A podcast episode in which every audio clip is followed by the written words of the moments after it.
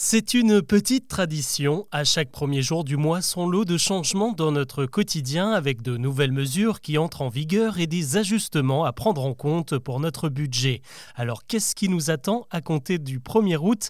Avant d'aborder les autres infos du jour, c'est le sujet principal qu'on explore ensemble.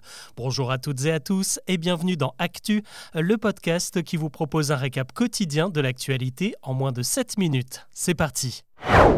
Et l'un des changements principaux prévus ce 1er août, c'est la fin des tickets de caisse dans les magasins, ou plutôt la fin de leur impression systématique. À partir de ce mardi, les commerçants devront impérativement vous demander si vous voulez repartir avec votre preuve d'achat, donc si besoin, vous pouvez toujours la demander. L'idée, c'est de changer un peu de logique, car les trois quarts du temps, ce papier finit directement à la poubelle et souvent sans être consulté. Il y a plus de 12 milliards de tickets de caisse qui sont imprimés chaque année en France, ça représente 150 000 tonnes. Un supermarché à lui seul écoule près de 10 000 rouleaux, soit l'équivalent d'un Paris-Montpellier selon les calculs du HuffPost. Désormais, c'est donc une option et vous pouvez également recevoir votre ticket par mail.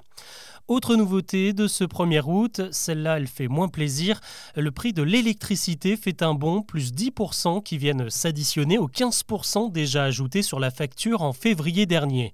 Concrètement, dès ce mardi, la recharge d'une voiture électrique à la maison coûte près de 25 euros en plus sur 6 mois. Un lave-vaisselle qui tourne, c'est 1,95 euros là aussi sur un semestre. Et cet hiver, vous paierez 19 euros supplémentaires si vous utilisez un chauffage électrique. Ce mardi ne marque pas que des nouveautés. Euh, c'est aussi la fin des soldes dans les magasins et sur le net. Euh, l'opération a déjà été prolongée d'une semaine après les émeutes de début juillet qui ont tenu les clients loin des magasins. Et on n'a pas encore le bilan définitif de ces soldes, mais il y a 15 jours, l'Alliance du commerce était plutôt confiante avec une hausse de la fréquentation dans les magasins. Dernier jour de solde donc et aussi dernier jour pour vous mettre en conformité avec les impôts. Si vous êtes propriétaire, vous aviez initialement jusqu'à ce lundi pour déclarer la situation d'occupation de votre ou de vos logements, mais la plateforme dédiée a eu quelques bugs avec le rush des derniers jours. Du coup, la date limite est repoussée jusqu'à ce mardi soir minuit. Enfin, ce 1er août rime aussi avec allocation de rentrée scolaire.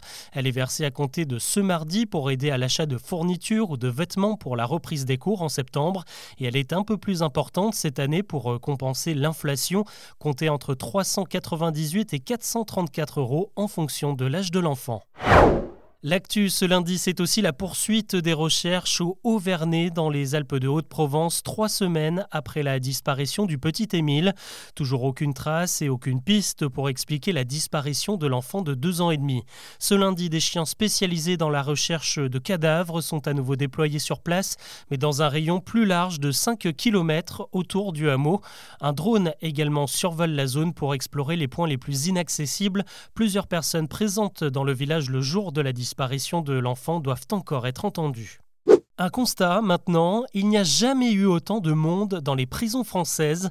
Selon les chiffres présentés ce lundi par le ministère de la Justice, plus de 74 500 personnes sont derrière les barreaux en ce moment, un record. Ça fait six mois d'affilée que ce bilan atteint un nouveau pic toujours plus élevé. Le problème, c'est qu'il est largement au-dessus de la capacité totale des prisons françaises et le 6 juillet dernier, la Cour européenne des droits de l'homme a une nouvelle fois condamné la France à cause de sa surpopulation carcérale. Allez, le plus léger, une alerte au bon plan. Je vous en avais déjà parlé dans un autre épisode. C'est ce lundi et ce mardi que la SNCF brade près de 300 000 billets pour voyager en TGV ou en intercité au mois d'août. Les places coûtent entre 29 et 49 euros et pour 1 euro de plus, vous pouvez même aller vous asseoir en première classe. Cette vente flash se termine ce mardi soir. C'est déjà de la folie. À un an des Jeux Olympiques, les prix s'envolent littéralement sur euh, Airbnb pour trouver des logements à Paris et dans les autres villes qui accueilleront les épreuves. Certains appartes à 100 euros la nuit sont passés à 500 voire 600 euros pour euh, la période des Jeux. Et les habitués de la plateforme ne sont pas les seuls à en profiter. 20% des franciliens comptent mettre leur logement en location l'année prochaine. Mais pour le gouvernement, pas question de prendre les futurs locataires pour des pigeons. Un accord avec Airbnb sera signé cet automne le site s'engagera à mettre une alerte en cas d'abus. Ceux qui voudront réserver un bien seront prévenus de la différence de prix entre une période dite normale et celle des JO. Et en parlant des Jeux, on ne peut pas s'empêcher d'imaginer quelques médailles françaises en natation après le carton des nageurs tricolores aux mondiaux qui se sont refermés ce dimanche au Japon. Le héros de cette édition s'appelle Léo Marchand, élu meilleur athlète de la compétition avec trois médailles d'or et un record du monde littéralement explosé sur le 400 mètres 4 nages. De son côté, Maxime Grousset repart avec quatre médailles, dont une en or sur le 100 mètres papillon et au plongeon aussi sur le 100 mètres papillon et au plongeon aussi, les Bleus ont brillé avec deux médailles de bronze. On termine avec un Australien un peu tête en l'air. Il a été repéré par le magazine Capital.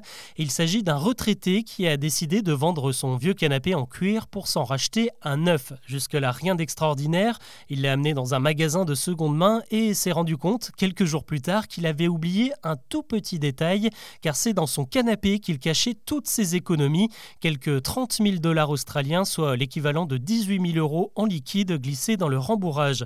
Sauf qu'entre-temps, le meuble a été revendu et le magasin n'a aucune information sur son nouveau propriétaire qui n'a laissé aucune adresse. Le retraité a lancé un appel sur les réseaux sociaux et dans les médias, mais évidemment personne ne s'est manifesté pour le moment. Voilà ce que je vous propose de retenir de l'actu aujourd'hui. On se retrouve demain pour un nouveau récap.